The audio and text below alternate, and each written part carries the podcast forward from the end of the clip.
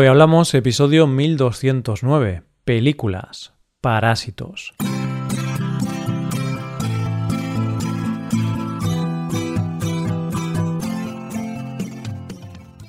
Bienvenido a Hoy Hablamos, el podcast para aprender español cada día.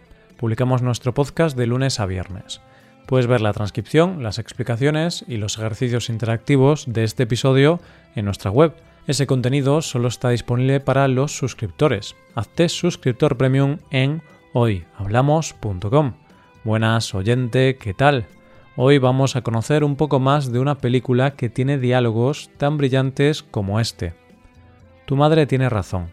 La gente rica es ingenua, sin resentimientos, no tienen arrugas todo se soluciona. El dinero es la solución. Esas arrugas se alisan. Hoy hablamos de parásitos.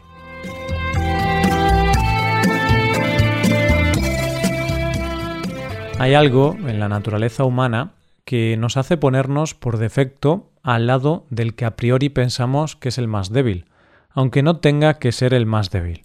Es decir, cuando vemos un partido de fútbol entre un equipo con mucho presupuesto y otro equipo que apenas puede pagarse los viajes, siempre queremos que gane el equipo más humilde. ¿Y sabes por qué creo que pasa eso? Porque la victoria de un humilde es la victoria moral de todos nosotros. Y ahora vamos a trasladar eso que te contaba de un equipo de fútbol al cine.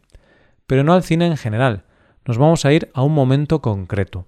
Nos vamos a trasladar a la ceremonia de los Oscar del año 2020 cuando se premiaban las películas estrenadas en 2019.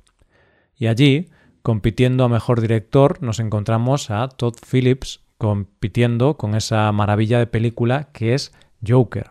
Al gran Sam Mendes por esa joya cinematográfica llamada 1917, al inigualable Quentin Tarantino con esa maravilla que se llama Eras una vez en Hollywood y al maestro Martin Scorsese por El Irlandés. Y en medio de todos ellos, el coreano Bong Joon-ho con su película Parásitos. Si hubiéramos apostado a quién se iba a llevar el Oscar, te aseguro que casi el 100% de nosotros habríamos tirado a lo seguro y habríamos dicho Martin Scorsese. Pero entonces se escucha que el ganador del Oscar es Bong Joon-ho por Parásitos y todos nos emocionamos por su victoria. No solo porque es un magnífico director y su película es muy buena, no, nos emocionamos porque por una vez los sueños se cumplen y el alumno gana al maestro. David le vence a Goliat y el humilde le gana al más grande, porque nosotros soñamos en el salón de nuestra casa pensando que los sueños se pueden hacer realidad. Y de eso vamos a hablar hoy, de esa película, Parásitos, que esa noche hizo historia, y puede que también hablemos un poco de soñar. Parásitos es una película coreana estrenada en el año 2019, como he dicho antes, dirigida por Bong Joon-ho, y que ganó todos los premios importantes que se pueden ganar.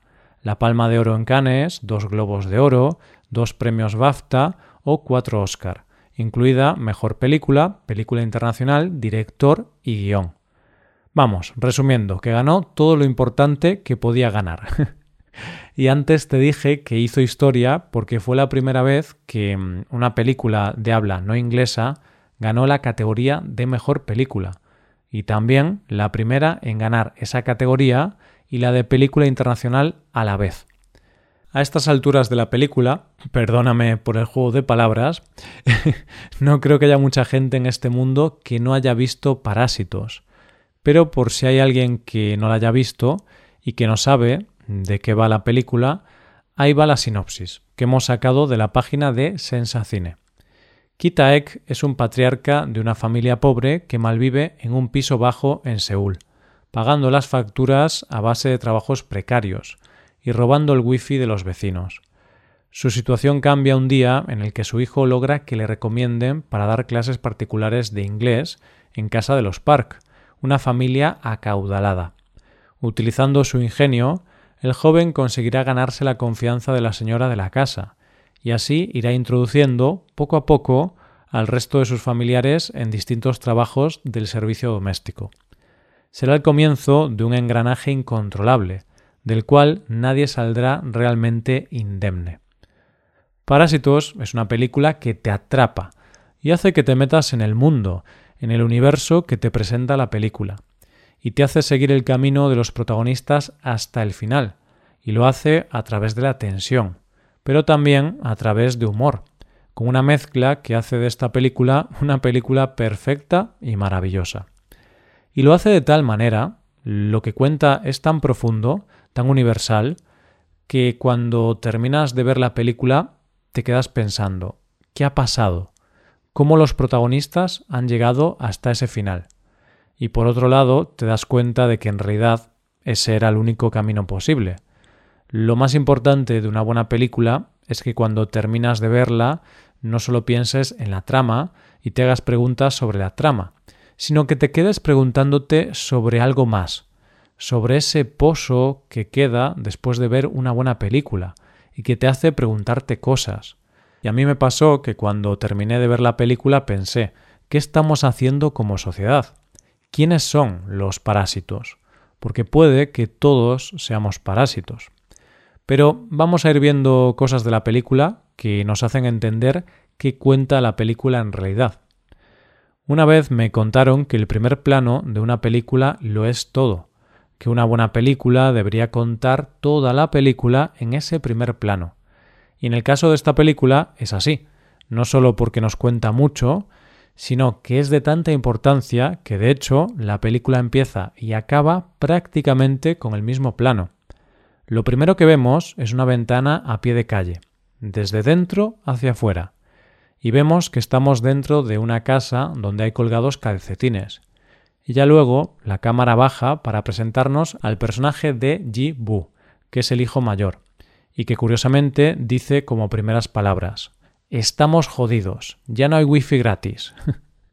y entonces hacemos un salto temporal y nos vamos al último plano de la cinta, donde vemos el mismo plano de los calcetines que baja y vemos exactamente al mismo personaje. ¿Es el mismo plano? No, para nada. En el primero es de día, hay luz. En el segundo hay nieve y es de noche. En el primero es un plano fijo que luego baja hasta encontrar al personaje. En el segundo, la cámara empieza ya bajando hasta encontrar a un personaje que es el mismo, pero ya no es el mismo. Tiene esperanza, sí, pero no es el mismo. Y es que ese plano final nos cuenta que la vida no es un sueño, es una realidad. Nos cuenta que para algunas personas no hay salida, que hay algunas personas que no pueden vivir arriba, que siempre estarán abajo por mucho que ellos quieran subir, sueñen o luchen por salir hacia arriba. Son personas que tienen que vivir en el subsuelo, como los animales, estilo chinches o cucarachas, porque hay personas que están condenadas desde que nacen a ser parásitos. El plano del principio es el inicio de un viaje que vamos a hacer al subsuelo. Sí, pero con una cierta esperanza. Sin embargo, el final es demoledor. Es el director diciendo no hay salida. Como dice el director, quizá si la película acabase cuando se abrazan y hubiese un fundido a negro, pensaríamos oh, es posible que compre esa casa. Pero la cámara baja hasta el semisótano. Es un poco cruel y triste, pero creo que es real y honesto con la audiencia. Tú sabes, como yo y como todos, que ese chico no va a ser capaz de comprar esa casa. Sentí que era correcto ser franco en esta película, aunque quede triste. No estoy haciendo un documental ni propaganda. No trato de decirte cómo cambiar el mundo o cómo debes actuar cuando algo está mal. Solo muestro el terrible y explosivo estado de la realidad. Esto, creo, es la belleza del cine. Para entender esta película tendremos que fijarnos en tres elementos. El agua, las escaleras y el olor. Y es que las escaleras son importantes, porque esta película nos habla de la lucha de clases, nos habla de esos mundos que son incompatibles, arriba y abajo, escaleras que suben y bajan. Los ricos suben, viven arriba, y los pobres bajan. Bajan escaleras todo el rato, toda la película. El inicio de la trama es cuando el hijo va a la casa de la familia rica para conseguir trabajo. Y allí sube, sube escalones. Parece asemejarse a los pudientes. Y todos van subiendo. pero al final no les queda más remedio que bajar, bajar escaleras e ir a la parte más baja, a donde realmente pertenecen. Y hay un momento de la película que es clave, cuando empieza a llover. Te pongo en antecedentes. La familia se ha ido de acampada y nuestra familia protagonista se instala en la casa de la familia rica, y así tienen la ilusión de ser quienes no son. Se emborrachan, se divierten, es una ilusión, una irrealidad, como cuando estás borracho. Y frente al gran ventanal ven que empieza a llover, agua cayendo de arriba abajo. Y entonces todo cambia. Aquí todo se tuerce y pasa de ser una película con un tono tranquilo a ser una película trepidante y de mucha tensión y mucha violencia. Esa lluvia, esa agua cayendo, para los ricos solo les influye en que tienen que irse de la acampada y vuelven a su hogar seguro. Pero para los otros protagonistas, para los pobres, es una tragedia. Esa secuencia de los tres personajes bajando interminables escaleras bajo la lluvia es de un dramatismo imponente, porque el agua cayendo en torrente hacia abajo nos hace entender que para ellos no hay salida, que al igual que el agua siempre vuelve a su caudal, ellos vuelven a donde pertenecen. Y la crítica se multiplica con el olor, el olor a pobre que sirve de impulso para el drama final y que se describe en un diálogo entre el matrimonio rico mientras el protagonista lo escucha escondido y sufriendo. Y es uno de esos momentos del cine que te inundan millones de sentimientos. Olor a pobre, qué concepto tan duro, ¿verdad? Te pongo el diálogo aquí. Espera un momento. ¿De dónde viene ese olor? ¿Qué olor? El olor del señor Kim. ¿Señor Kim? Sí. No sé a qué te refieres. ¿En serio? Debes haberlo olido. Ese olor que emana por el coche. ¿Cómo se describe? ¿El olor de un anciano? No, no, no es eso. ¿Qué es? como un rábano viejo. No. ¿Sabes cuándo hierves un trapo? Huele a eso. De todos modos, aunque siempre parece estar a punto de cruzar la línea, él nunca lo hace. Eso es bueno. Le daré crédito. Sí. Pero ese olor cruza la línea. Se desplaza hasta el asiento trasero. ¿Qué tan malo puede ser? No lo sé.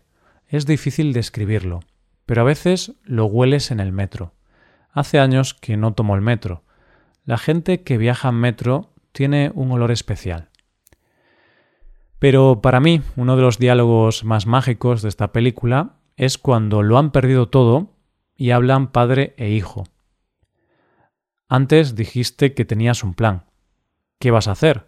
Sobre el sótano. Kibu, ¿sabes qué tipo de plan nunca falla? Ningún plan. Ningún plan. ¿Sabes por qué? Si haces un plan, la vida nunca funciona así. Mira a nuestro alrededor.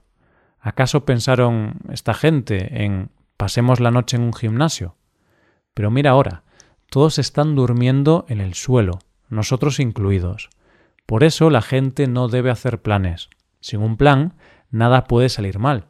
Y si algo se sale de control, no importa, ya sea que mates a alguien o traiciones a tu país. Nada de eso importa. ¿Entiendes? Y es que esta película habla de una crítica a la sociedad, y en especial a la de Corea del Sur, donde el liberalismo económico ha hecho que la gente tenga una ilusión de, de poder, de llegar a ser otra cosa. Tienen una educación accesible a todo el mundo, pero a partir de ahí es difícil conseguir más. Son gente sobrecualificada que lo tiene muy difícil para acceder más allá de su clase social. Y de hecho, Corea es de los países del mundo con más suicidios. Y si lo piensas bien, no es desde un primer momento un suicidio lo de esta familia. Cometen el pecado de intentar ser algo más de lo que les corresponde, y la vida les castiga, porque hay gente que por muchas escaleras que suba, siempre las va a terminar bajando. Y esto es todo por hoy, oyentes. Espero que os haya gustado mucho el episodio y espero que haya sido de interés. Muchas gracias por escucharnos. Por último, te recuerdo que puedes hacerte suscriptor premium para ver la transcripción, los ejercicios y explicaciones de este episodio. Para ver ese contenido tienes que ser suscriptor. Hazte suscriptor premium en hoyhablamos.com. Nos vemos mañana con un episodio de Cultura Española. Muchas gracias por todo. Pasa un buen día. Hasta mañana.